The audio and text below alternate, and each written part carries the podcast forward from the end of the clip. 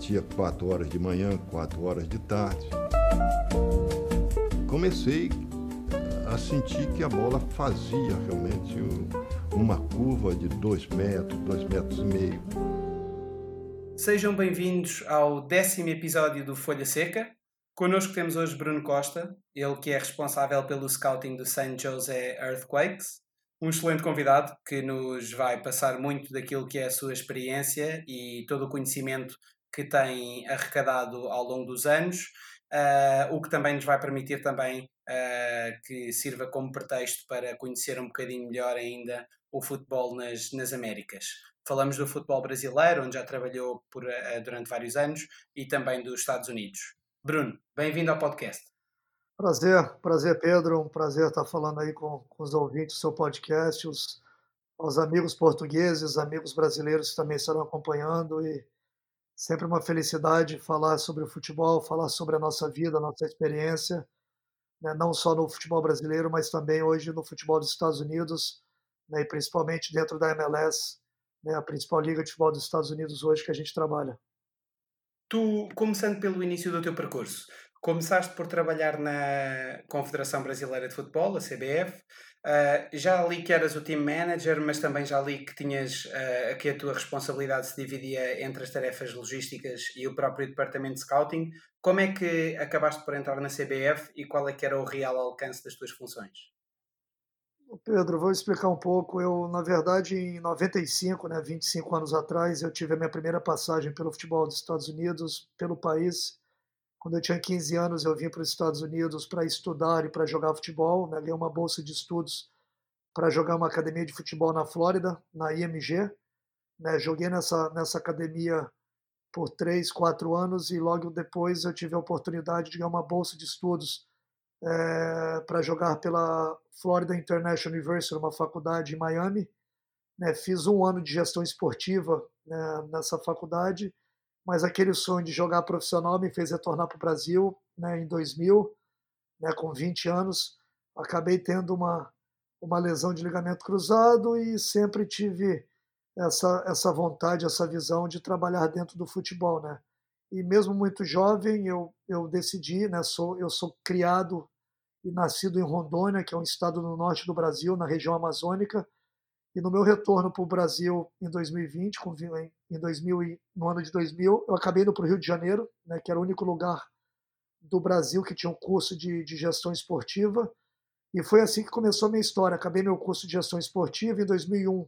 Eu apliquei para fazer um estágio na CBF, né?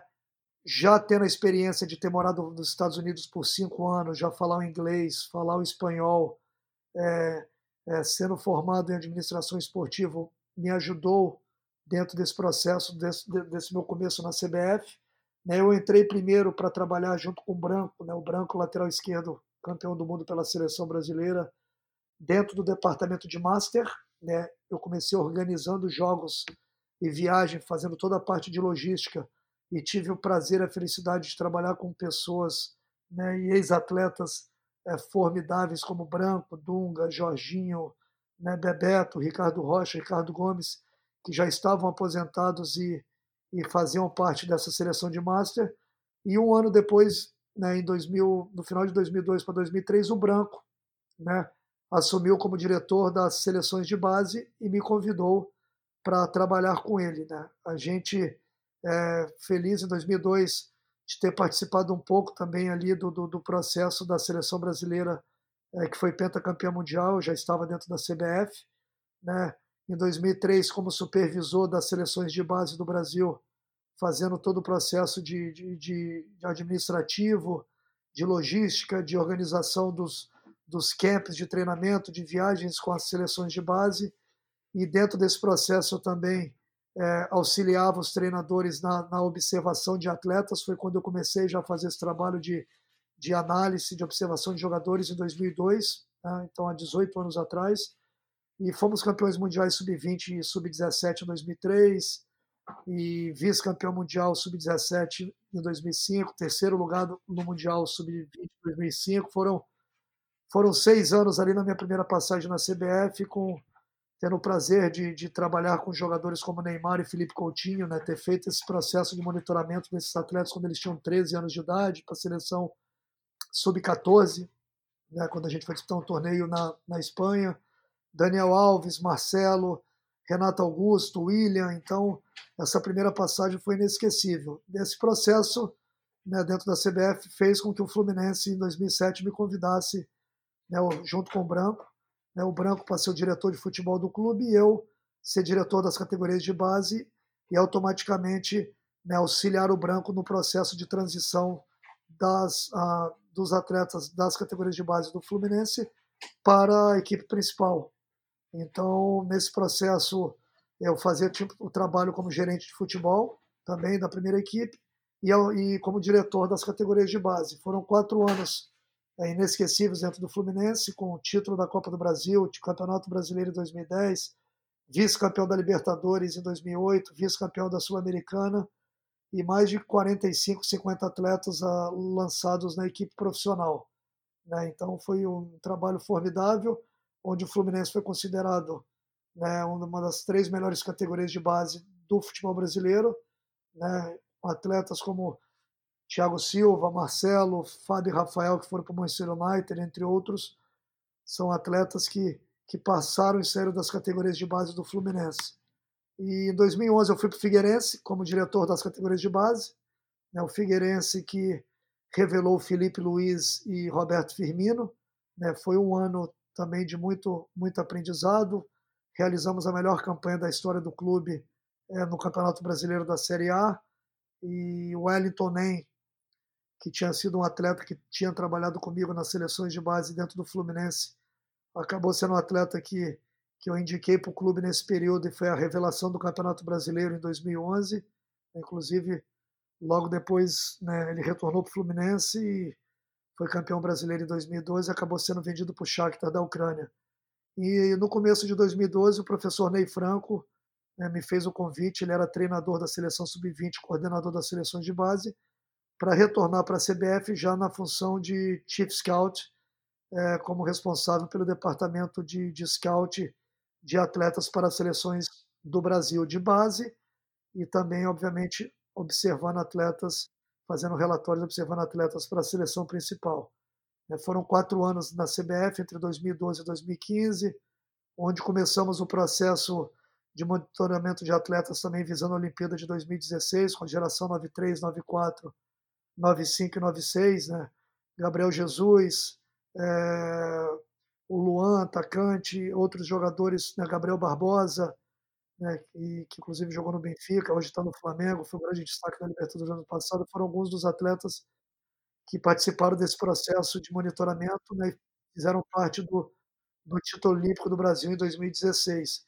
Mas antes, antes disso, né, no, no começo de 2016, eu recebi um convite para retornar para os Estados Unidos, né, como diretor de futebol do Fort Lauderdale Strikers, uma equipe que disputava a segunda liga nos Estados Unidos. Eu, por já conhecer o mercado americano e vendo o crescimento da, da, da MLS, do futebol nos Estados Unidos, eu achei que seria uma boa oportunidade. Né, conversei com a minha esposa e decidimos, né, e o Ronaldo, que tinha me feito o convite, acabamos decidindo de vir para os Estados Unidos. Fiquei nessa equipe por um ano, em 2016.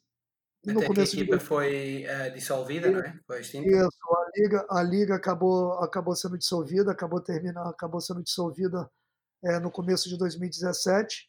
Foi quando né, o San Jose Earthquakes, através do Jesse Fioranelli, que é o que é o diretor de futebol, entrou em contato comigo e me fez o convite para assumir o departamento de scout do, e recrutamento do San Jose Earthquakes. É uma das equipes mais tradicionais da MLS, equipe fundadora da liga, a primeira partida na história da MLS em 96 foi realizada aqui na cidade de São José. Então, foram, estou indo para minha quarta temporada agora dentro do clube, tem sido aí quatro anos aí uh, é, formidáveis dentro da MLS e com certeza de muito aprendizado e muita experiência. Bruno, tu tens já uma vastíssima experiência, uh, seja na área do, do scouting, uh, que é também mais aquilo que fazes uh, agora, mas também na área da, das categorias de base e tudo o que implica a direção de uma, de uma academia de futebol, de um clube de futebol. Mas dando aqui um passo atrás, falaste da tua experiência na, na IMG Academy, nos Estados Unidos. isso também é um, é, um, é um aspecto interessante, que é nos Estados Unidos eles têm muito essa cultura, eh, tanto no futebol como no ténis, a questão de ter estas grandes academias. Tu, ninguém melhor do que tu para abordar também este assunto.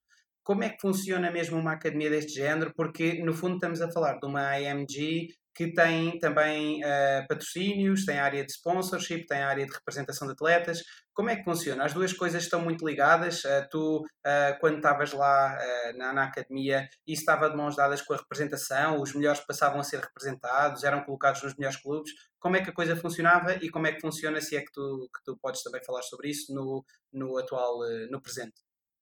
Não, Pedro, na verdade, quando eu, quando eu recebi o convite para ir para a MG em 97, eu cheguei nos Estados Unidos em 95, né, morei em Orlando, na Flórida, jogava futebol num clube menor, fui observado pela, por um treinador brasileiro que treinava na, na MG e recebi a bolsa, a bolsa de estudos para ir para para essa academia de futebol. Imagina, 23 anos atrás, a MG ela só tinha três campos na época de futebol. Ela estava começando com um processo, recrutando jogadores na África, América do Sul, Estados Unidos. Foi nesse mesmo período que começou também aquele trabalho de residência da seleção da seleção americana de base. Não sei se você conhece, foi quando a primeira geração de atletas nascidos em 82 e 83 é, foram para morar também na MG para treinar, para que as seleções de base americana pudessem treinar durante todo o ano. Nessa, nessa seleção tinha o Lendo Donovan, Beasley, né, Kyle Beckham, Kyle Martino, Beasley e Donovan, que foram dois ah. dessa geração. Então, é, a gente... Por que, é que os Estados Unidos não continuaram a apostar nisso, e isso resultou? Não, por, por, porque nesse período não, a MLS ela estava começando, era um período que as categorias de base dos, das equipes da MLS não eram tão fortes como são hoje. Esse programa terminou tem três anos, né? em 2016 ou 2017, se eu não me engano, foi o último ano. Isso é pena, porque o Donovan foi para o Leverkusen, o da Marcos Beasley para o PSV, foi uma série de colocação na Europa desse atleta. Isso, isso. É, mas esses atletas, na época, Pedro, eles não tinham uma, uma estrutura, uma qualidade de formação em clubes como eles têm, como, ele, como hoje a MLS propicia. Então, hoje a MLS tem categorias de base em todos os clubes, tem treinadores capacitados, tem ligas, é, ligas, é, uma liga com nível técnico, nível de exigência na base, hoje muito maior do que tinha anteriormente. Então, obviamente, o que, que, a, que a seleção americana fez na época? Ela achou melhor ao invés de deixar os treinar os jogadores os jogadores em seus respectivos estados, eles, eles selecionaram os melhores atletas e esses atletas durante o ciclo da seleção sub-17 no período de dois anos eles estudavam pela parte da manhã, obviamente treinavam na, par, na, na parte da tarde como se fosse um clube, mas era na verdade a seleção americana sub-17 treinando. Em paralelo com isso, eu na IMG a gente também tinha a nossa equipe, então a gente treinava num campo né, representando a MG, e a seleção americana sub-17 treinava no outro campo, mas todos nós íamos para a mesma escola. Eu estudava, tinha aula de espanhol junto com Beasley, com Donovan, aula de, de matemática. Então a gente criou uma relação muito bacana. Então, inclusive até hoje, o Beasley, quando veio jogar aqui contra a gente, contra o San José, né, pelo Houston, antes dele aposentar, né, o, a gente teve a oportunidade de conversar. O Donovan é, esteve com o Lyon aqui fazendo amistoso no nosso estádio. O Donovan era uma pessoa que eu não vinha há bastante tempo, mas foi uma pessoa que eu tive né, o prazer de conhecer na época, ter né, jogado com ele nesse período também. Ali a gente viver junto no mesmo ambiente. A nível disso de relacionamento foi muito bacana, foi uma experiência formidável. Né? Isso serviu muito para o meu, pro meu amadurecimento profissional, amadurecimento de vida. Nesses três anos que eu fiquei na MG, né? Me auxiliaram muito, me ajudaram no processo de conhecer culturas diferentes, de falar o inglês, que foi primordial para o meu, meu. Quando eu retornei para a seleção, para a CBE, para o Brasil e trabalhando na seleção brasileira, né? jogava com jogadores colombianos, jogadores argentinos, uruguaios, isso também auxiliou, auxiliou também uh, para que eu aprendesse o espanhol. Então, tudo isso, todo esse processo uh, foi importante na minha formação. Claro, claro que sim. Tu tens uma, como, como estávamos a dizer, uma, uma grande experiência também nas categorias de base. Tu, da, da experiência que tu tiveste no Fluminense e no, e no Figueirense, tu, uh, quando descreves as tuas funções, tu abordas muito os dois tópicos, não é? Uh, esta parte e a parte do scouting. Tu estás convencido de que estas duas áreas têm de andar de mãos dadas? Ou seja, que não é possível compartimentar e dizer, ok, tenho aqui um departamento de scouting e tenho ali outro departamento que não se comunicam para gerir a base, uh, que têm de estar diretamente relacionados e falar, uh, ter uma comunicação fluida? 100%. Não só o departamento de scout, como o departamento de análise de desempenho, o departamento de metodologia, o departamento médico, o departamento né, de fisiologia, de preparação física. Né? Hoje, todos os departamentos dentro do futebol são linkados né, são importantes, importantes para o desenvolvimento de atletas desde as categorias de base até a equipe principal. Né, eu, quando assumi as categorias de base do Fluminense em 2007, eh, a gente tinha quase 300 jogadores nas categorias de base, do sub, sub 9, sub 10 até o sub 20. Né? Obviamente, a gente também a gente teve a criação do me recordo até hoje, a gente não tinha, o, imagina até antigamente, quando a gente começou, quando comecei esse trabalho na seleção, na minha primeira passagem, há quase 20 anos atrás, a gente não tinha um iScout, não tinha Stat Scout, a internet ela estava começando, então é, era tudo muito mais complexo, mais difícil. Obviamente isso também facilitou com que a gente pudesse estudar, que a gente pudesse criar métodos de observação, métodos de análise de atleta, tivesse uma experiência também em outros departamentos, né, como diretor das categorias de base do Fluminense, eu tinha que ter um conhecimento da parte de, nutrição, reuniões com, a, com, as nutricionistas do clube, com a nutricionista do clube, é, o aspecto social, né, a gente tinha uma pessoa responsável só pelas, pela questão social dos atletas com relação à escola, tinha também reuniões periódicas departamento de, de pedagogia, departamento, é, departamento de análise de desempenho que não tinha no clube na época. A gente montou esse departamento em 2007. Né, me recordo até hoje, a gente tendo uma câmera filmando os jogos, né, uma pessoa que, eu, que a gente contratou e preparou dentro do clube, né, participava do processo é, junto com os treinadores de, de recrutar jogadores, de assinar o primeiro contrato profissional, o primeiro contrato profissional dos jogadores no Fluminense eram realizados pela gente dentro em Xerém, né, que é o centro de treinamento do clube. É o primeiro contrato profissional, como você sabe, dentro do Brasil, ele é assinado a partir dos 16 anos de idade. Toda essa experiência, obviamente, auxiliou né, no meu retorno para a CBF em 2012, já na função de, de, de Chief Scout, de, de responsável pelo departamento de Scout, de observação de atletas da seleção, o network que eu criei nesse período, na primeira passagem da seleção e dentro do Fluminense, conhecendo os diferentes perfis né, que a gente de atletas que a gente tem dentro do mercado brasileiro, no norte, no norte e nordeste do Brasil, centro-oeste, sudeste sul do Brasil. Então, é, é importante que o gestor de futebol, todos os departamentos andem de mão dada e, obviamente, geralmente um bom gestor de futebol, um bom diretor de futebol, ele tem que ter um conhecimento da parte técnica e tática também, né, do scout, do, do, do, do diretor de metodologia, ou de outros departamentos também. Tudo anda junto. Tu estavas agora a referir a questão do networking, que é, que é fundamental também para, para um scout, ir criando esse networking. Sentiste que o networking que foste fazendo na CBF, que acabou por ser eh, dar frutos concretos, logo na tua primeira experiência no, no Fluminense, quando passaste, deixaste a CBF? Sem dúvida, sem dúvida. É primordial. A questão, como eu te disse, Pedro, a questão do, a questão de eu já falar inglês na época, falar o espanhol, me, auxiliou muito na minha entrada na seleção, porque a gente viajava. O Brasil é o único país da América, das Américas, né, obviamente, tirando os Estados Unidos e o Canadá, que fala português, correto? Então a gente ia para as competições sul-americanas. Na América do Sul, dos 10 países que, que, que fazem parte da Comembol, é o único que fala português. Então, quando a gente viajava para Colômbia, para Argentina, Uruguai, Venezuela, Peru, Chile, o Equador, Bolívia, qualquer país que né, para competições, eu já tendo a fluência do espanhol me auxiliou muito dentro dessa, desse network e desse relacionamento que eu fiz com não só com pessoas de outras seleções como de clube. Ia para campeonatos mundiais, fomos, fomos para o campeonato mundial na Finlândia, campeonato mundial na Holanda, campeonato mundial em Dubai, nos, nos Emirados. O inglês é primordial para a comunicação, correto? Então já falando inglês auxiliou dentro desse processo. Reuniões com a FIFA, as reuniões que eu tinha com, a, com as pessoas da FIFA eram todas em inglês. Então, é, tudo isso que foi plantado há 20 anos atrás, obviamente, esse network, você segue mantendo uma linha de conduta, ética e moral, uma linha de trabalho que é importantíssimo, né? você manter uma integridade também dentro do que você faz, ter o respeito das pessoas que trabalham dentro do mercado também, tudo isso é fundamental. O facto, esse, esse próprio networking, usaste-o uh, porque, no fundo, tinha já vários anos acumulados de monitorização dos, dos melhores jogadores do país para a seleção. Usaste-o também, em termos concretos, alguns nomes que tu tenhas levado para o Fluminense por causa, por causa disso, como consequência?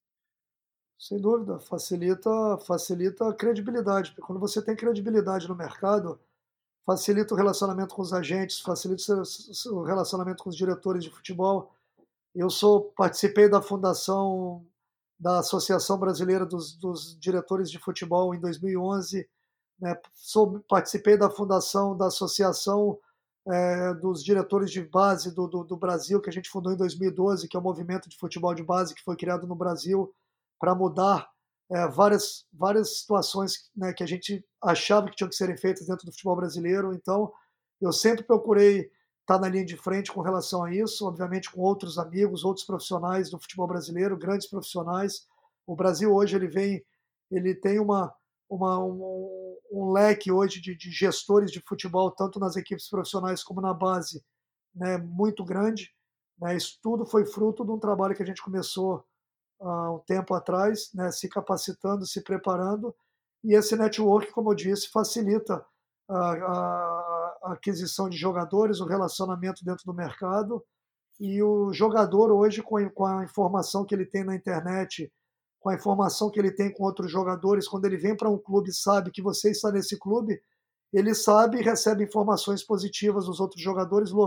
Olha, pode ir que o Bruno é uma pessoa séria, onde, onde ele passou, ele deixou, ele deixou, ele cumpriu com o que ele, com que ele falou, deixou um trabalho de credibilidade, um trabalho de, um trabalho bem feito. Isso, a palavra roda no mercado, ainda mais hoje com a, com a internet, com as informações, hoje com, com o WhatsApp, com, com, com todos os, né, os mecanismos que você tem hoje para pegar a informação das pessoas. Facilmente os jogadores também e rapidamente falam entre eles e passam informação. Lógico, com certeza. Oh, Bruno, uh, uma pergunta que eu te faço também muito direta, que é como é que é lidar com tanto talento em bruto? Porque eu também já, já vi alguns números do, do Cruzeiro, que não sei exatamente, é difícil perceber em termos concretos se isto é um número real ou não, mas já li que penso eu que era que nas camadas jovens do Cruzeiro fica um em cada 4 mil jogadores a captações. Como é que é lidar no Brasil com tanto talento em bruto e uh, de que forma é que vocês tentam uh, selecionar esse talento? Porque, no fundo, em termos técnicos, uh, por vezes, imagino também seja difícil de selecionar por aí, também têm de olhar para outras características. Como é que vocês trabalham com tanto talento? Eu vou falar, eu vou passar um pouco obviamente, do trabalho dentro da seleção, como é que era feito, e dentro do Fluminense. Dentro da seleção, a gente está falando de seleção brasileira, dos melhores. É, o Brasil hoje ele tem um trabalho extraordinário dentro da, da, das, das, dos clubes, né, nas categorias de base. É, os departamentos de análise de mercado, de captação dentro dos clubes brasileiros são formidáveis. Né? Os grandes clubes brasileiros aí, hoje eles têm em torno de 10 a 15 observadores, pelo menos, então, os clubes já fazem esse filtro na captação de jogadores e fazem a lapidação desses atletas dentro da seleção. E a gente, né, eu, na época de seleção, viajava muito pelo Brasil, observando as principais competições de base, visitava os clubes quase que diariamente. Né? Eu morava no Rio de Janeiro, mas a gente tinha observadores em outras regiões do Brasil e eu sempre procurava viajar né, e realizar jogos é, dentro das específicas idades para que a gente para que pudesse fazer o um monitoramento desses atletas para que eles fossem convocados.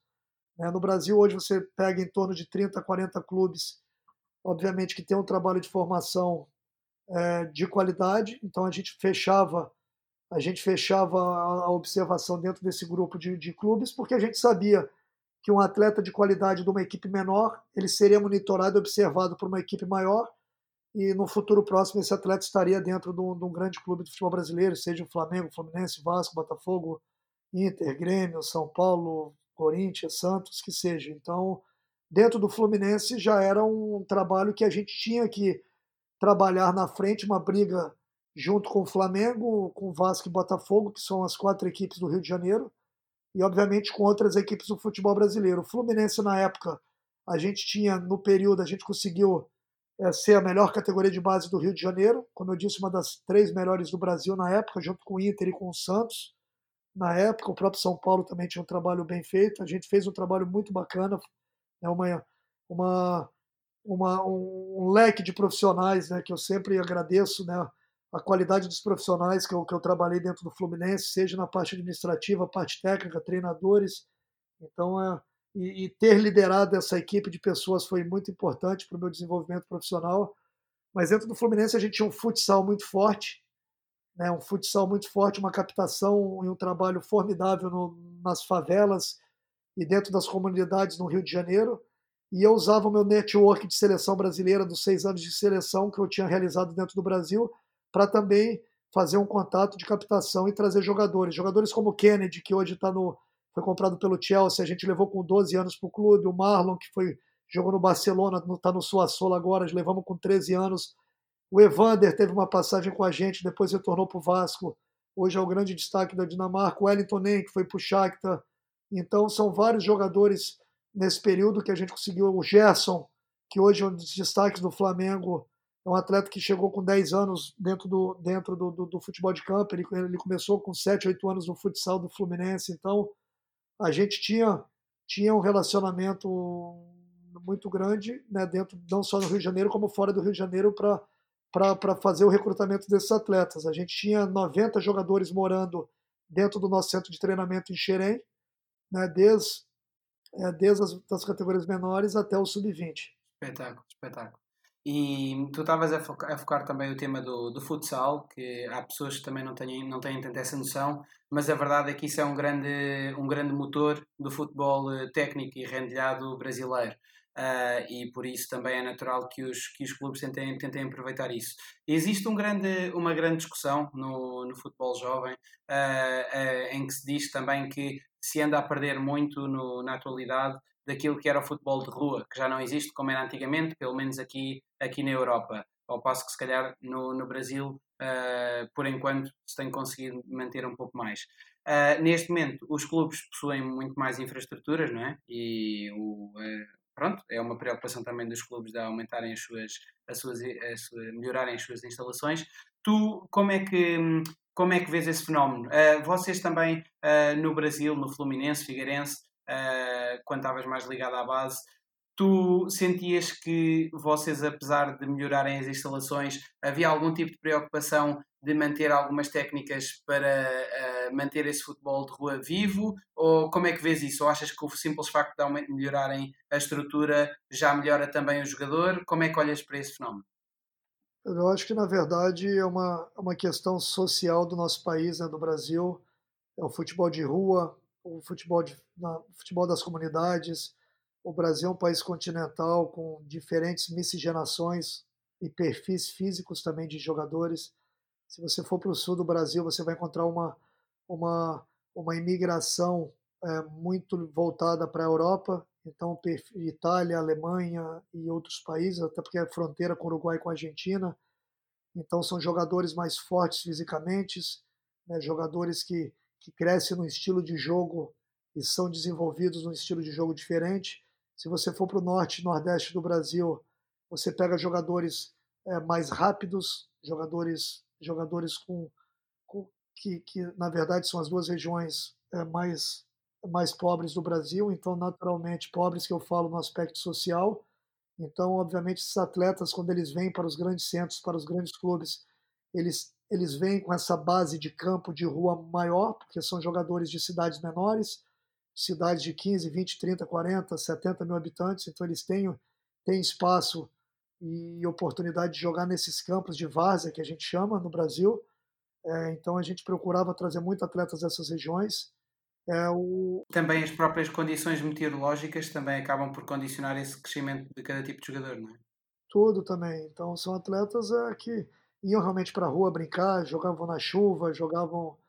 E o futsal ele faz parte desse processo, Pedro, porque o futsal ele culturalmente, você jogando na rua, você jogando, é, jogando na, na, em espaços reduzidos, né, geralmente o, o, o, piso que você tem, a bola de, do futsal, por ser uma bola mais pesada é, e um pouco e menor a bola, facilita é, esse, esse trabalho também, onde o atleta toca, está em constante claro, claro. É, interação com a bola. Então, isso é importantíssimo. Muito mais interação com a bola, obrigado a decidirem por muito pouco espaço e em muito pouco tempo. Todos muito. os grandes jogadores passaram, ou grande parte dos jogadores, Ronaldinho, Neymar, todos eles passaram pelo futsal. Todos, Felipe Coutinho, Marcelo do Real Madrid, Gerson. É, se você pegar os grandes jogadores, Ronaldo Fenômeno, Ronaldo pô, jogava, era jogador de futsal, é, Robinho, então, se você pegar todos os principais jogadores brasileiros nas questões técnicas dos últimos anos, 20, 30 anos, foram todos jogadores oriundos do futsal. Então, é importante, é, é uma parte fundamental dentro desse processo, é uma coisa que eu tenho obrigado muito, conversado dentro dos Estados Unidos, né, hoje morando nos Estados Unidos novamente, trabalhando hoje dentro da MLS e conversando para os nossos treinadores hoje aqui dentro do San Jose Earthquakes, a gente passa muito isso, a gente criar esses princípios técnicos que a gente tem no futebol de rua e, obviamente, tem dentro do futsal para serem inseridos no, no, processo de iniciação do jogador dentro do nosso clube. Não se vê, ainda não se vê em clubes de quaisquer clubes de futsal nos Estados Unidos? Não tem, não tem nem a liga, liga, não tem nenhuma liga profissional nem nada. O, o então é uma é uma coisa que eh, realmente a gente não consegue entender porque é um país com condições climáticas favoráveis para ter o futsal, porque é um, é um país que do, grande parte do país durante o inverno está coberto por neve. É, financeiramente é um país que, que tem uma estrutura de quadras nas escolas, na, na, na, nas né, de elementary school, middle school, que eles chamam em high school, que é primeiro, segundo, primeiro, segundo grau e também alfabetização, onde tem quadras de basquete que você pode adaptar para o futsal.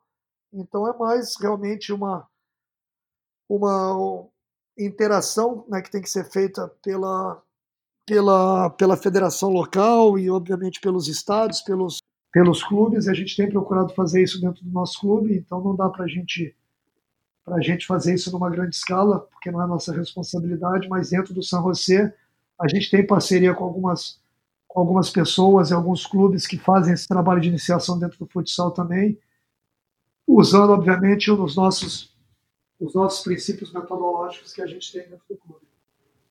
Se calhar também não, se calhar o futsal também ainda não pegou destaque, nem, nem sei se, se pegará, digo eu, estou, estou só a especular, porque tu também deverás saber isso, não é? Uh, depois da antiga uh, NASL, com o New York Cosmos, todos esses clubes, Toronto, Croatia, Toronto Metros Croatia, Tampa Bay Rowdies, etc., houve uma tentativa da Liga Americana, depois de, desta Liga morrer, houve uma tentativa de fazer também uma Liga Indoor, não sei se te recordas, que também não, acho que penso também não correu muito bem. mas o indoor é diferente do futsal, né? O, os princípios do futsal, as regras são diferentes. Você joga na verdade são 5 contra 5, 4 mais o goleiro. É, você, tem, é, você tem uma dinâmica diferente, você tem uma iniciação, uma fundação técnica diferente. Entendeu? Eu acho que era importante os Estados Unidos ele começar esse processo de iniciação é, do futsal desde as categorias menores de 6, 7, 8 anos, porque a criança, quando ela é jovem, quando você está participando desse processo de formação, é importante que a parte cognitiva do atleta seja desenvolvida. Essa parte ela só vai ser desenvolvida com ela participando de ações em curtos espaços o tempo todo, para que ela possa pensar, para que ela aumente a velocidade de raciocínio dela. E por isso que o futebol é tão importante nesse processo de iniciação. Dentro do Fluminense no Brasil, quando eu, quando eu trabalhei dentro do Fluminense como diretor da base, a gente fazia esse processo é, gradativo, né? a partir dos 7, 8 anos 80% de futsal, 20% de campo, 9 a 10 anos você ia aumentando 70 a 30, 60 a 40, até chegar nos 13, 14 anos, aonde o atleta já estava completamente inserido dentro do trabalho do, trabalho do futebol de campo e já não e já não jogava mais o futsal. E tu sentes que nos Estados Unidos uh, está bem latente a preocupação uh, de que o scouting ande de mãos dadas com o modelo de jogo da equipa principal? Porque eu não sei se a ideia é minha, mas a ideia que eu tenho é que nos Quakes, onde estás, essa estratégia está bem clara, que o, que o, que o scouting deve acompanhar a metodologia e o modelo de jogo criado para, para a equipa principal. Isso é fundamental. Não tem como, eu sempre. E hoje, trabalhando aqui no São José, já era uma ideia que eu tinha desde a época, da época de seleção. Obviamente que na seleção era diferente, porque você convoca os jogadores de diferentes clubes com diferentes conceitos e você precisa, não tem tanto tempo para trabalhar esses atletas dentro do teu do teu modelo de jogo, né? Você precisa adaptar os jogadores, mas dentro dos clubes, né? Na época do Fluminense a gente já fazia isso, né? A gente sabia do DNA do clube, do, da característica e perfil de jogadores, né? Que, que, a, que a torcida do Fluminense gostava, do Figueirense, na época que a gente trabalhou no Figueirense. E aqui no São José, a primeira coisa que a gente procurou fazer foi estudar, né? A história do São José, o perfil de jogadores que a gente tem dentro da nossa região e, obviamente, criar né, e recrutar em cima do modelo de jogo e do modelo metodológico que a gente tem desde a primeira equipe até as categorias de base.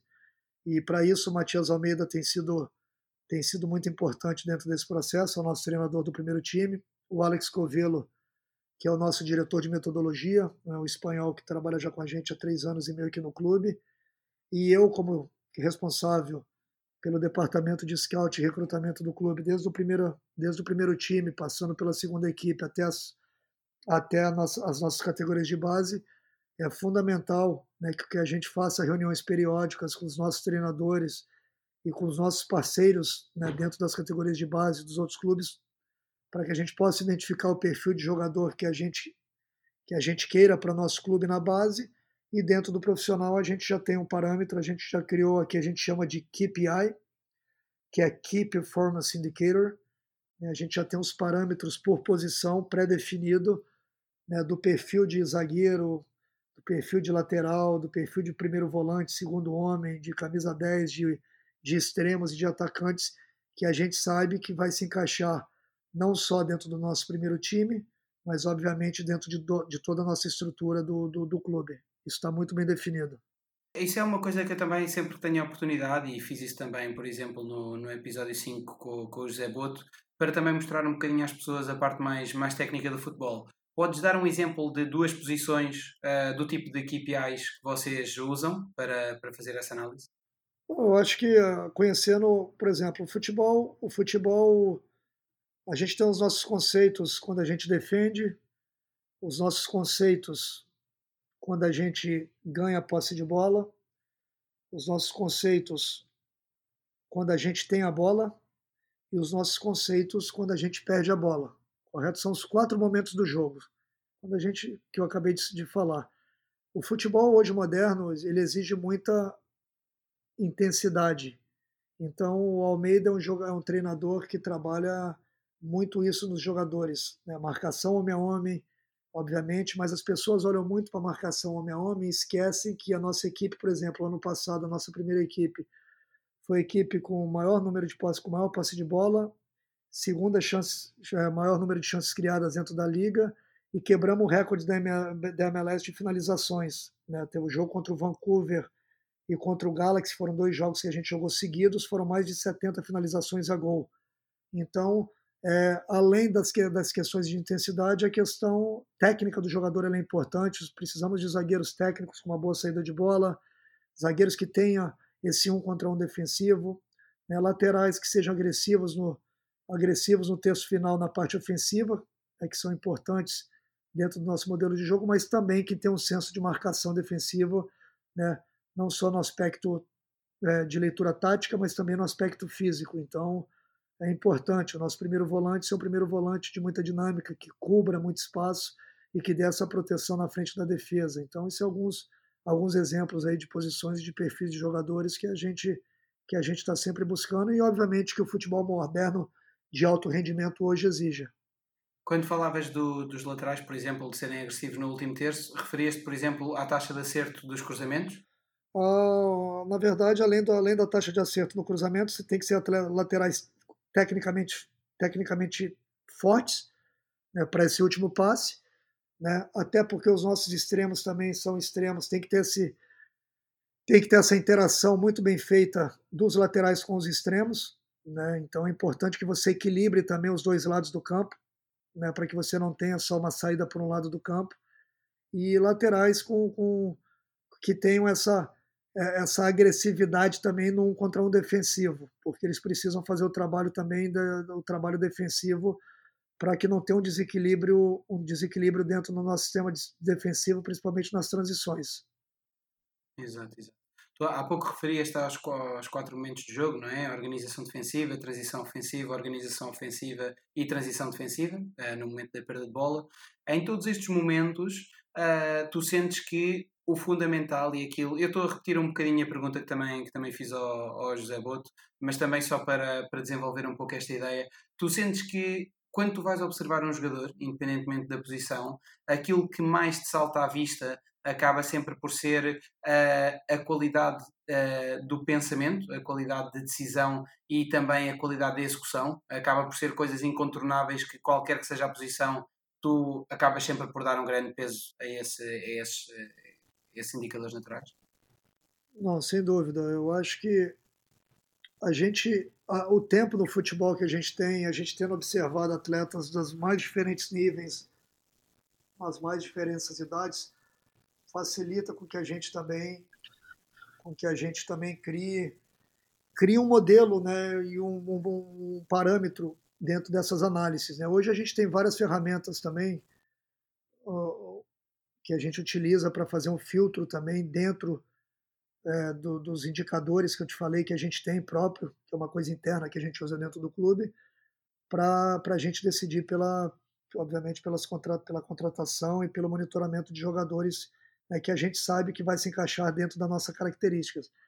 Diferente um pouco, né, o Boto, que é uma pessoa que eu, que eu conheço também, a, e do Shakhtar, diferente de outras equipes do, do futebol mundial, onde você escolhe o atleta, identifica o atleta e você tem um poderio financeiro para comprar esse jogador, dentro da MLS você tem um orçamento e você tem um teto salarial que você precisa respeitar. Ou seja, a gente precisa encontrar o jogador que vai te custar pouco e te dar o retorno técnico que um jogador que outra equipe pagou 4, 5, 10 milhões de dólares está dando. Então, a análise e a execução a gente não pode errar.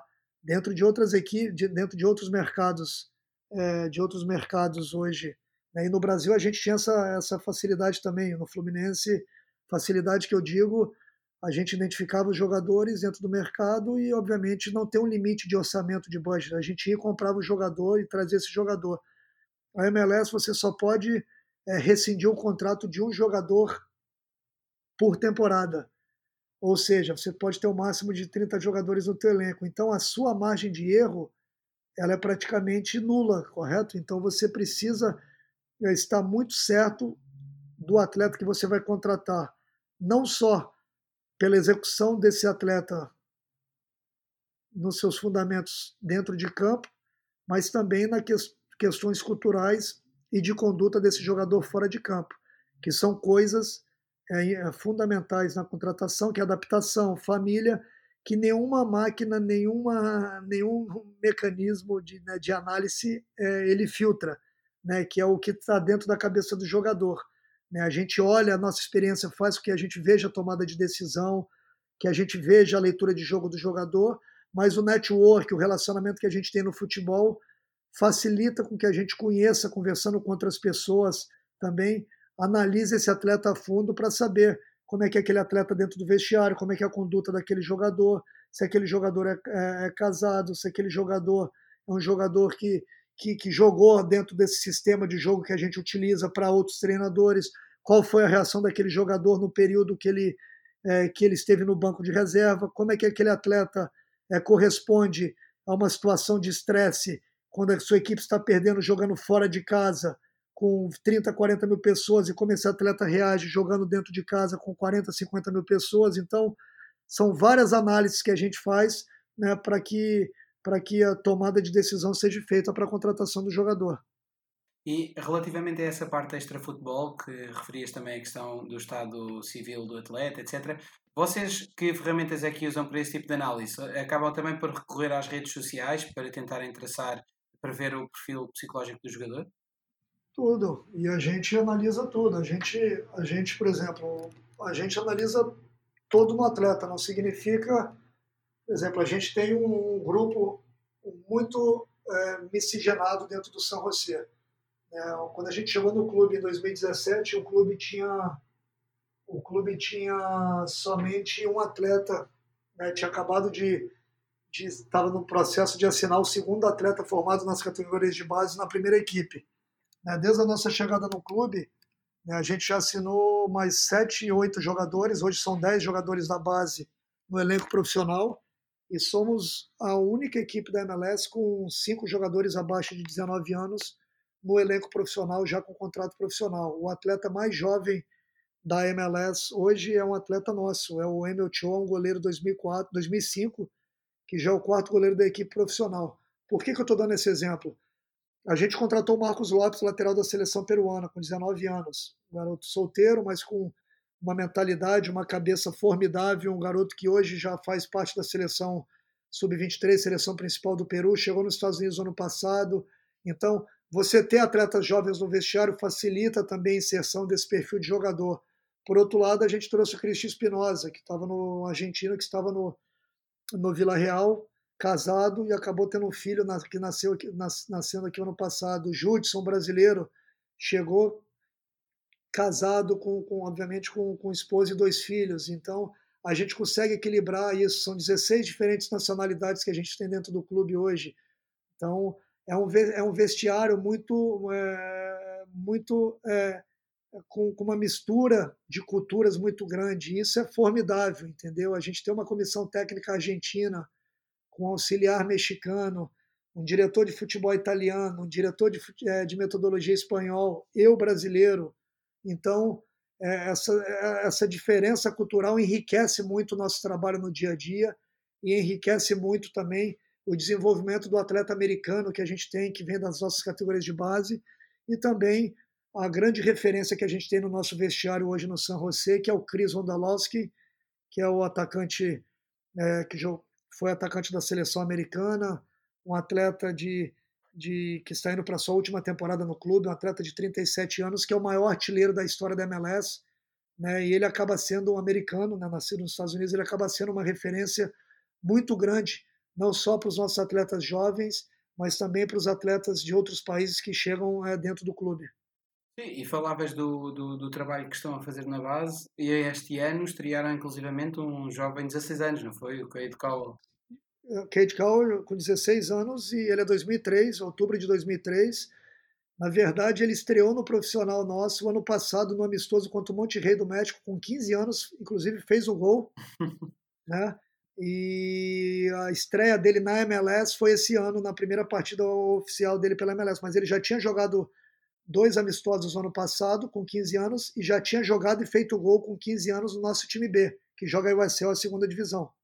Vocês acabam por ter uma forte ligação também à equipa B, não está lá só para fazer figura, vocês também acabam por. Eh, não, sempre. E a gente usa muito o trabalho, a gente usa dentro do departamento de scout nosso, a gente observa muito o futebol universitário também dentro do clube. Isso é uma coisa também importante que o nosso diretor de futebol, Jesse, ele pede desde a minha chegada no clube. Alguns diretores de futebol não acabam não dando, de outros clubes, não dando uma, uma devida atenção é, para o draft. A gente, por outro lado, a gente, além de fazer um trabalho muito forte dentro das categorias de base, hoje a gente dá uma atenção muito grande para o draft.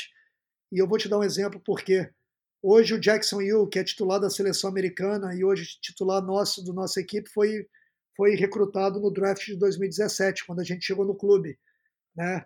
É, então é, a nossa equipe foi considerada nos últimos três, quatro anos entre as três, quatro é, melhores no draft que, que melhor escolheram dentro do draft. Então isso é isso é pelo trabalho que a gente acaba fazendo né, dentro do, dentro do dentro dessa análise. Eu eu, como responsável pelo departamento, eu procuro né, fazer um monitoramento muito grande dos atletas e passar as informações né, para o Jessica, nosso, treino, nosso diretor, e para o Matias Almeida e a sua comissão técnica, para que a gente possa tomar a melhor decisão. Né, isso tem dado muito certo para a gente desde 2017, quando chegamos ao clube. Eu confesso a minha ignorância aqui neste ponto. Vocês também podem ir buscar eh, jogadores diretamente à universidade, não têm de aguardar pelo draft, pois não? Não, tem que tem, é obrigado a esperar pelo draft. não tem, ah, você não, okay. você não pode. senão outras equipes iriam e selecionavam os jogadores, entendeu? Exato, então, exato, exato. Você, você tem que passar pelo, pelo processo do draft. Pois, pois, confesso que tinha dúvidas quanto, quanto a esse ponto. Tu, um, pegando também no, no exemplo do Quakes, mas uh, generalizando, caso saibas também para a própria MLS, como é que funciona um departamento de scouting? Já toda a gente se rendeu uh, ao, a, ao funcionamento de Moneyball? Uh, já é tudo muito também baseado nos dados estatísticos? Uh, tu como é que vês o teu scouting? Mais analítico, mais intuitivo? Como é que a coisa funciona? Eu já te dei o um exemplo antes, já falei com você. Eu acho que a gente tem que ter um equilíbrio com tudo. Né? Mesmo, é, mesmo morando é, no Vale do Silício, o dono do nosso time de futebol é o mesmo dono do Oakland A's, onde foi realizado o Moneyball né, pela sua equipe de pela equipe de beisebol em 2002. É, a gente a gente equilibra a parte analítica com a parte, obviamente, de, de observação. Né? A gente tem um scout que trabalha na Europa, né, o Daniele, Daniele Carboni, que faz um trabalho também formidável. Né? Ele faz esse monitoramento de atleta para a gente no mercado europeu e a gente faz o monitoramento é, é, geral. Eu viajo como responsável pelo departamento como Chief Scout, eu viajo para as principais competições de base do mundo, né, antes da pandemia, né, Sul-Americano Sub-20, Sub-17, campeonatos mundiais, é, torneios pré-olímpicos, então a gente sempre está tá acompanhando live é, esses torneios. Já para, obviamente, a gente já tem o conhecimento de todos os jogadores, a gente, antes de ir para esse torneio, já sabe quem que a gente vai observar. Então, a gente consegue, dentro do clube, andar lado a lado a parte analítica com a parte do, do da análise de, de, de né, live ao vivo. O vosso departamento acaba por ser curto ou não? Então tem uma pessoa para a Europa, tu acabas por estar também no, nos vários torneios e depois quantas pessoas é que têm mais? Isso. A gente tem um observador na Europa e, obviamente, eu uso todo o network e relacionamento que a gente tem no, no, no mundo do futebol pelos, pelo nosso período. O nosso diretor de futebol ele trabalhou no departamento de scout da La Lazio da Roma e também trabalhou na Turquia. Tem um network muito grande dentro do mercado europeu e a gente consegue hoje com as ferramentas hoje monitorar os principais mercados que a gente que a gente sabe que são importantes para a gente. E como eu disse, tendo trabalhado na seleção brasileira há muito tempo, e conhecer pô, scouts do, na Colômbia, Argentina, Uruguai, Espanha, é, Venezuela, a gente acaba tendo um filtro é, um filtro que muitas pessoas não têm. Então esse filtro acaba auxiliando muito, acaba auxiliando todo esse processo. Claro. Mas o então acabam em termos numéricos são vocês dois, tu para os Estados Unidos e para o internacional? Não, eu como eu como diretor do departamento geral e essa, esse scout ele mora na Europa, ele monitora o mercado, e, obviamente ele faz é, uma análise também usando o iScout Stat. É, ele também ele faz uma análise, ele trabalha no dia a dia também observando os jogos, observando atletas e fazendo um trabalho analítico também, é, um trabalho analítico também é, usando todas as ferramentas. Então, na verdade, sou eu, como, como Red Scout, fazendo, fazendo todo, todo esse trabalho de, de, de filtragem e recebendo as informações que o nosso Scout na Europa também nos envia. Então, são, na verdade, a gente tem um Scout que faz esse trabalho e trabalha na Europa, e a gente tem uma rede de contatos de network que ela acaba que ela acaba subsidiando, obviamente, todo o trabalho que a gente realiza no clube. E no, no território dos Estados Unidos, então não tem ninguém espalhado por outros estados? Estados Unidos, a gente tem o monitoramento da liga. O nosso time B, a gente faz um, reuniões e o monitoramento da segunda divisão através do nosso segundo time, da comissão técnica do segundo time. As nossas categorias de base, a gente não tem residência, então o trabalho é todo feito local, com os clubes locais e de monitoramento lo local. A gente tem parceria com todos os principais clubes formadores da região de São José é, então a gente já tem todo. A gente procura minimizar para maximizar. Resumindo, o que vale é a qualidade do trabalho que a gente faz, não a quantidade das pessoas que a gente tem. Claro. Sim, sim, sim, sim. Não, isso, está, tá claro. Tu achas que um, o facto também do departamento ser mais reduzido acaba por facilitar também na passagem de informação e, e em ser mais ativo e não reativo? Muito, muito, muito, muito mais ágil, muito mais rápido. A, inform, a informação, a filtragem da informação, ela, ela, ela anda no processo a tomada de decisão também ela fica muito mais rápida, então é, e dentro da liga, dentro do, do, futebol moderno, a gente não pode perder tempo. Então, a informação, quando chega, ela já, já é direcionada ao diretor de futebol, que, que toma a decisão junto com o nosso treinador. Então, nosso, o meu trabalho é filtrar e passar todas as informações para que a melhor decisão seja feita pelo, pelo nosso departamento de futebol. Exato, é, porque isso tem essa parte muito positiva, não é? O, o José dizia no outro dia, uh, que é uma visão com a qual eu concordo, que para clubes grandes, por exemplo o Manchester United... Dor de, dor de cabeça, que... tem 40, 50 é, scouts e a, a, a informação primeiro... nunca chega. Exato, primeiro que, primeiro que a decisão seja tomada, não é? Porque se começamos a analisar os contras, é o que o José diz, quer dizer, se nós formos olhar, observar um jogo mau do Messi, também podemos estar a encontrar uma série de defeitos e se é por aí, acaba por nunca se uh, por avançar para a contratação de, dos jogadores, não é? Tu já falámos várias vezes, várias vezes sobre isso, mas também aproveitando o facto de, de seres um espectador privilegiado, porque és mais do que um espectador, és um participante no mercado da MLS. Como é que vês a evolução do soccer no, nos Estados Unidos? Tu também estiveste aí há uns anos atrás e que acabaste por ter um interregno e voltar passado cerca de 20 anos. Não, não tanto, mas mais ou menos. A partir do momento que eu, que eu decidi largar a seleção brasileira, foi uma opção minha profissional e vir para os Estados Unidos, você vê o tanto que eu o tanto que eu acreditava e acredito no, no, no crescimento do futebol nos Estados Unidos. Então foi uma decisão que muitos me perguntaram o porquê na época no Brasil, né? Um profissional realizando um trabalho muito muito bom dentro da, da CBF, mas eu por já ter morado aqui, vindo muito com as seleções de base do Brasil é, para jogos nos Estados Unidos, eu vi a qualidade dos atletas que estavam sendo desenvolvidos, a MLS num processo de crescimento muito grande. Para você ver, em 2010 a liga tinha 10 clubes, hoje tem tem 26, ano que vem mais 2, 28, 2022 30. Então é um aumento assim é exorbitante no prazo de 12 anos. Então, é, melhores profissionais, melhores treinadores. Você vê hoje o Frank De Boer, foi treinador do Ajax no, no Atlanta, o Tata Martino, que trabalhou, treinou o Barcelona e seleção argentina, né, também esteve no Atlanta, hoje está na seleção mexicana. Thierry Henry, que foi auxiliar do, da seleção belga na Copa de 2018, treinador do Mônaco.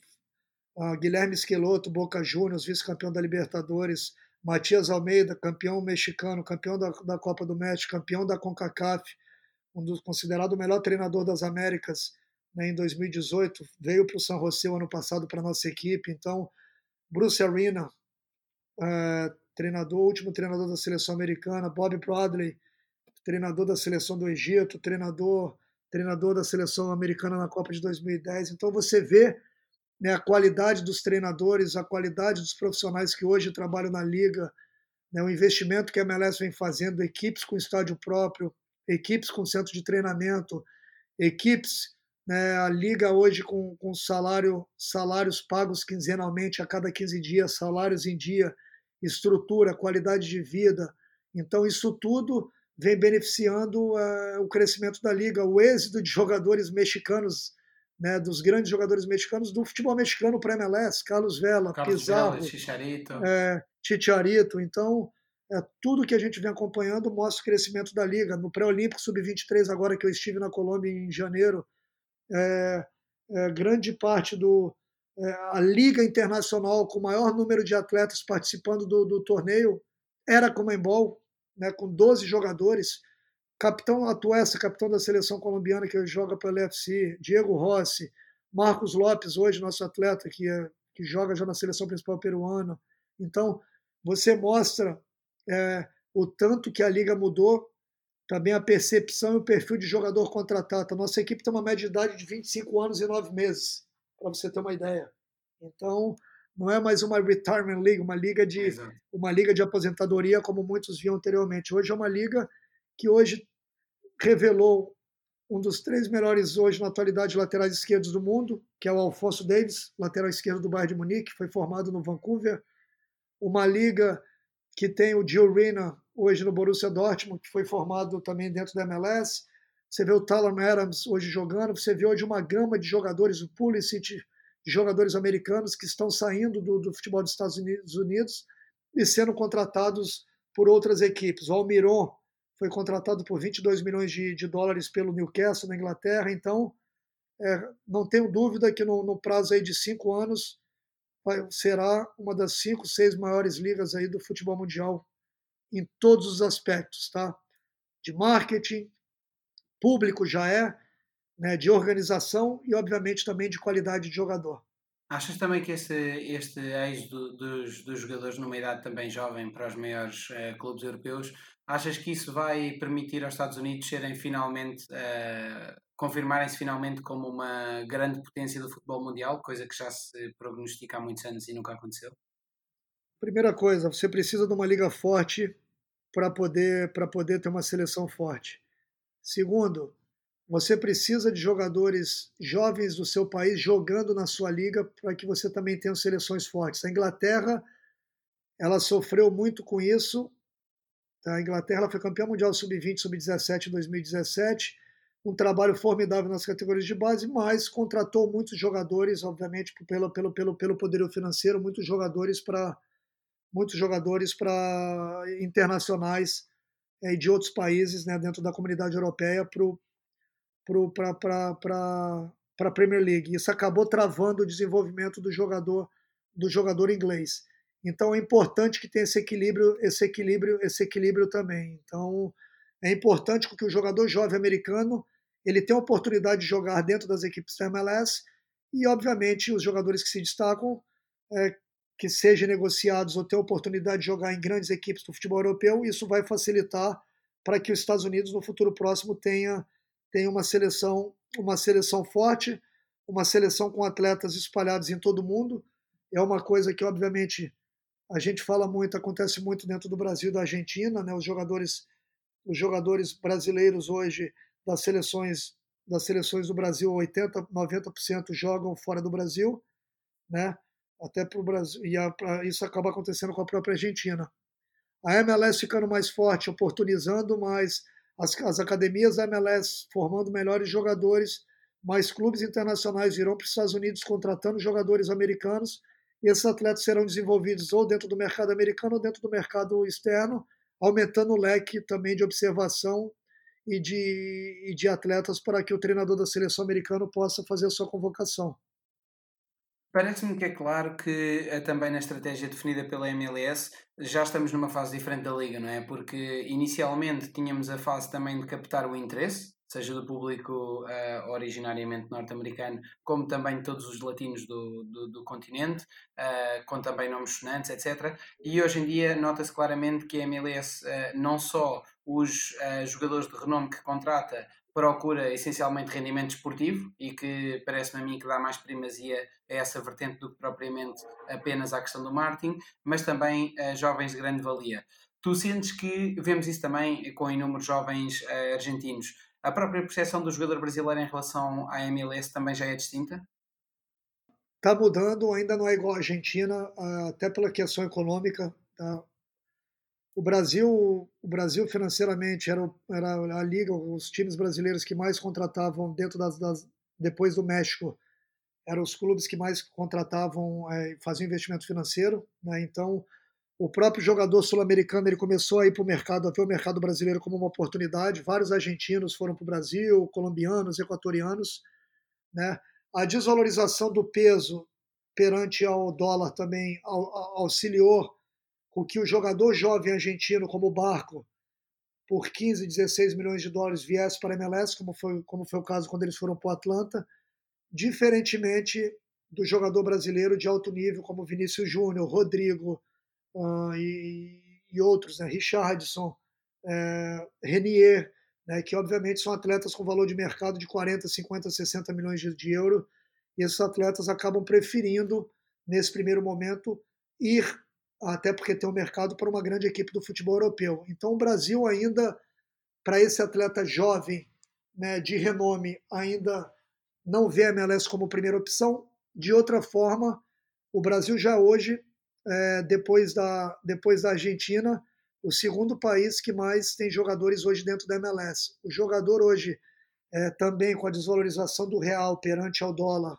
vendo a qualidade hoje, eu e também os profissionais brasileiros que estão vindo para a MLS, hoje eu trabalhando aqui no San José, o Muzi com o Ricardo no Orlando City, o Zanota no, no FC Dallas. Né? São três profissionais, são três clubes hoje já da MLS com profissionais brasileiros. A gente abrindo, abrindo as portas também para não só para outros profissionais, mas também para o jogador brasileiro. Né? A gente trouxe o Judson, o Luiz Felipe aqui para o São José, né? o Dallas levou agora o Thiago Santos, o Orlando City tem o Juan, lateral direito, o Júnior Urso e o, e o Antônio Carlos, zagueiro, teve o Kaká em 2016. Então, a percepção hoje no Brasil, a liga sendo transmitida hoje dentro do Brasil também, e a gente está realizando esse trabalho também. Os jogadores brasileiros que, que, que têm vindo também estão muito bem né, é, dentro da liga. Isso vai facilitar com que outros brasileiros venham cada vez mais para a MLS.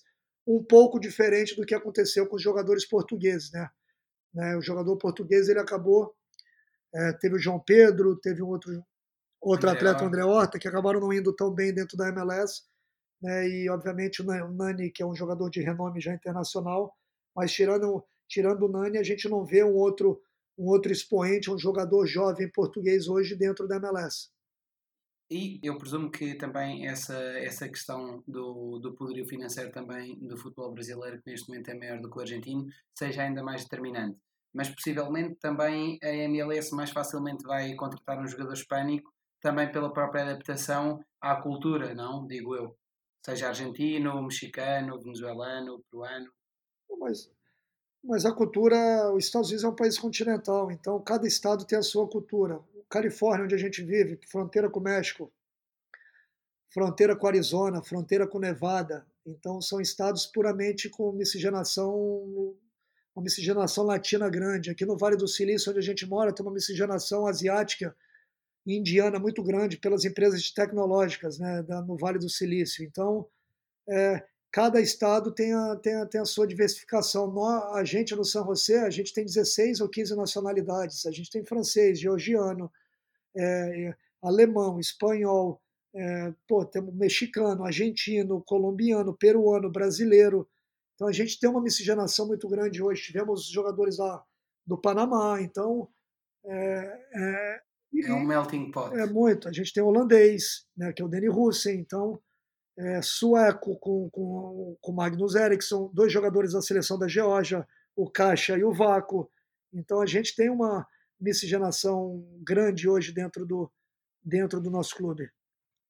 Ainda assim, Bruno, por muitos uh, elogios que, que façamos à MLS e ao grande trabalho que se tem uh, feito, uh, seja em termos financeiros como em termos desportivos, Tu não achas que o facto de não existir uh, promoção e despromoção uh, pode de facto ser o, o grande entrave uh, é a tal transformação do, dos Estados Unidos como uma grande potência do futebol mundial? O facto da Liga ter essa limitação? Eu acho que não. Eu, eu penso um pouco diferente. Conhecendo a cultura americana e morando aqui, deixa eu te falar. O jogador, ou a gente é competitivo na nossa vida de nascença, ou a gente nunca vai ser competitivo, não importa onde a gente esteja. Isso é responsabilidade do treinador, responsabilidade de quem comanda, de contratar jogadores e de desenvolver jogadores com nível cognitivo, com nível de, de exigência para ele mesmo muito alto. Eu não gosto de perder nem para o ímpar. Eu posso estar trabalhando no Figueirense, trabalhando na, na, na, no clube da esquina ou na seleção brasileira. Eu vou querer ganhar sempre. Então, essa cultura americana das franquias, de você de você querer e desenvolver atletas com, com, com, com potencial, por que, que NBA, por que, que o basquete é tão forte? Porque culturalmente ele já é o futebol americano. Então, é importante que a gente insira esse nível de competitividade dentro do vestiário, dentro da formação, para que esse atleta, quando chega na MLS, no nível profissional, independente de ter rebaixamento ou não, ele precisa criar esse grau de responsabilidade quando ele pisa dentro de campo, entendeu? Então, eu acho que esse nível de competitividade parte muito da gente, muito de como a gente é formado, da nossa criação e de que forma da informação que o nosso treinador também dentro do vestiário, nosso clube, o diretor de futebol passe para os atletas. E eu vejo, eu vejo os atletas que a gente trouxe para o clube de fora, o nível de crescimento, de exigência, né, e de, de, de usando a parte analítica os números desses jogadores, grande parte desses jogadores, desde a chegada do Almeida, nunca tiveram no nível tão alto como eles tiveram na temporada passada com a gente, em todos os números. e atletas que jogaram Champions League, que jogaram o Campeonato Brasileiro da Série A, que jogaram na Liga e outras competições de alto nível. Pois, e, e agora que estou também, pegando na tua resposta, agora que estou a fazer um pouco a retrospectiva também da chegada do Beckham e da estadia do Beckham aí, uh, se bem me recordo, também não foi uma estadia completamente tranquila, porque ele também tinha uma grande cobrança por parte dos, dos adeptos, se não estou em erro, e isso também deve ter que ver com a própria cultura uh, dos americanos, não é? Do cultura vencedora, de querer sempre ganhar no, no desporto, e isso se calhar pode ajudar a contrabalançar com esta questão de não haver promoção e despromoção. É, mas até que a questão cultural a da, da, cobrança, a, a, cobrança ela não é igual à cobrança que a gente tem no Brasil, tem na Argentina, onde acaba sendo uma cobrança é, de muitas vezes é, é, marginal, né? Que é uma cobrança onde envolve é, atitudes, né? Como aconteceu em Portugal, quando Jorge Jesus estava no esporte de Portugal, de entrar dentro de centro de treinamento, de quebrar as coisas, de agredir, de, de de ameaçar a família. Então, esse tipo de cobrança não é uma cobrança saudável. E a cobrança que a gente fala é a cobrança nossa, interna, da gente querer o melhor, de querer ser o melhor, de querer evoluir. E, é, e isso, o americano, ele é muito competitivo. Por isso que o esporte dos Estados Unidos, nas Olimpíadas, os Estados Unidos geralmente é o país com o maior número de medalhas, nos mais diversos esportes. Porque ele já tem um grau de competitividade, desde a sua formação, nos mais diversos esportes, muito grande. Exato, exato, exato. E tu, como é que, quando, quando no futebol brasileiro uh, entra em discussão o clube-empresa, uh, há muita gente contra uh, esta questão de transformar o clube numa empresa e na gestão do clube muito profissional e qual é que é a tua opinião? Tu que estás inserido numa cultura completamente distinta neste momento e que observas que o futebol, a parte esportiva e o negócio andam sempre de mãos dadas, como é que reages a isso? Se, se, sempre me perguntam isso quando me entrevistam no Brasil, trabalhando hoje no, no mercado completamente 100% voltado para clube-empresa, que são os clubes, todos têm donos, são todos franquias, é, obviamente que eu comprado. E confesso que não tinha visto, e confesso que ainda não tinha visto nenhuma pergunta dessa. Então, eu acho que não é, é, a gente sabe que, a, que a, hoje, na, hoje dentro de Portugal você tem a SAD, correto? Então, é, acabaram dividindo geral, grande parte do futebol para para outros esportes dentro dos clubes. É, então é um modelo é um modelo que vem sendo feito dentro dentro dentro do, do, de Portugal. No Brasil, por questões estatutárias, por questões políticas, né? É muito difícil você fazer isso dentro do Brasil, dividir o futebol dos outros esportes. O que você pode fazer e tem que fazer, e para mim, a gente já tem exemplos disso, que é o caso do Flamengo agora, é você profissionalizar o teu departamento de futebol, ter pessoas capacitadas, competentes dentro do departamento e não deixar que os aspectos políticos do clube afetem o, futebol e faça, obviamente, um orçamento, é, um fluxo de caixa, um trabalho é, voltado só para o departamento de futebol, uma profissionalização do departamento.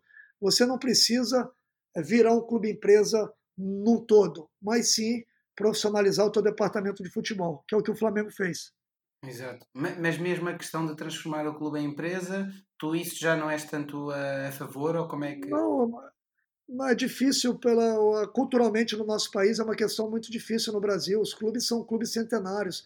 Como é que você vai como é que você vai pegar um clube um clube ser no Brasil, um clube com sócios, com. com, com o Red Bull Bragantino, entre, por exemplo. Mas o, mas o, Red Bull Bragantino pegou um clube que não tinha, na verdade, não dá para comparar, com todo o respeito e tradição que tem o Bragantino, com, com, com, com São Paulo, com Corinthians, com, com Vasco, com Flamengo, entendeu? Sim, sim. O, o Red. Então é, é difícil. Você pode pegar um clube como Santo André, como São Caetano, pegar um clube desse e, obviamente, é, é, criar uma gestão profissional e trabalhar. O Bragantino virou um clube empresa porque a família que toca o Bragantino é a família Chedi, que toca o clube há 40 anos, 50 anos. Foi o seu Nabi, hoje é o Marquinhos, que são pessoas que eu, que eu conheço, meu pai a gente conhece há muito tempo, então facilitou muito esse processo. E o Bragantino, que era já era um clube que tinha uma tradição dentro do futebol brasileiro, o Red Bull é, olhou, olhou, tentou subir da quarta divisão, nunca saiu da quarta divisão do Campeonato Brasileiro. Então foi uma, foi uma oportunidade de negócio que o Bragantino teve que criar para ir direto para a segunda divisão do Brasil e, obviamente, depois né, acabou subindo da segunda para a primeira divisão. Sim, sim, é uma, uma situação muito, muito específica. Ah. Um, terminamos então agora, uh, para terminar a nossa, a nossa conversa, eu costumo até dizer que estamos a entrar na reta final, desta vez foi um bocadinho uma coisa mais, mais seca, mas uh, para terminar aqui a nossa conversa, uh, falava-te aqui da rúbrica que, que estreiei no, no episódio anterior, com o António Silva Campos, presidente do Rio Ave, que é a rúbrica da sugestão de conteúdo. um livro, um documentário, um filme, o que quer que seja, que tenha marcado sobre a parte mais técnica ou da parte mais de gestão uh, de algo relacionado com o futebol? O que é que poderias aconselhar a quem, a quem ouve o podcast? Olha, tem um livro que todo mundo conhece, com certeza você já, já escutou falar em português, e eu acho que é um, O Monge e o Executivo. Tá? É um livro voltado para a parte de, de, de, de de, de relação também interpessoal, de, de, de, gestão de pessoas. Eu acho que te dá uma base, uma base muito grande dentro desse processo, porque hoje em dia no futebol como na vida, você não tem que ser só um bom gestor técnico, você tem que ser um bom gestor de pessoas, um bom gestor de ambiente, e isso para mim é primordial dentro do futebol para você, para que você tenha sucesso.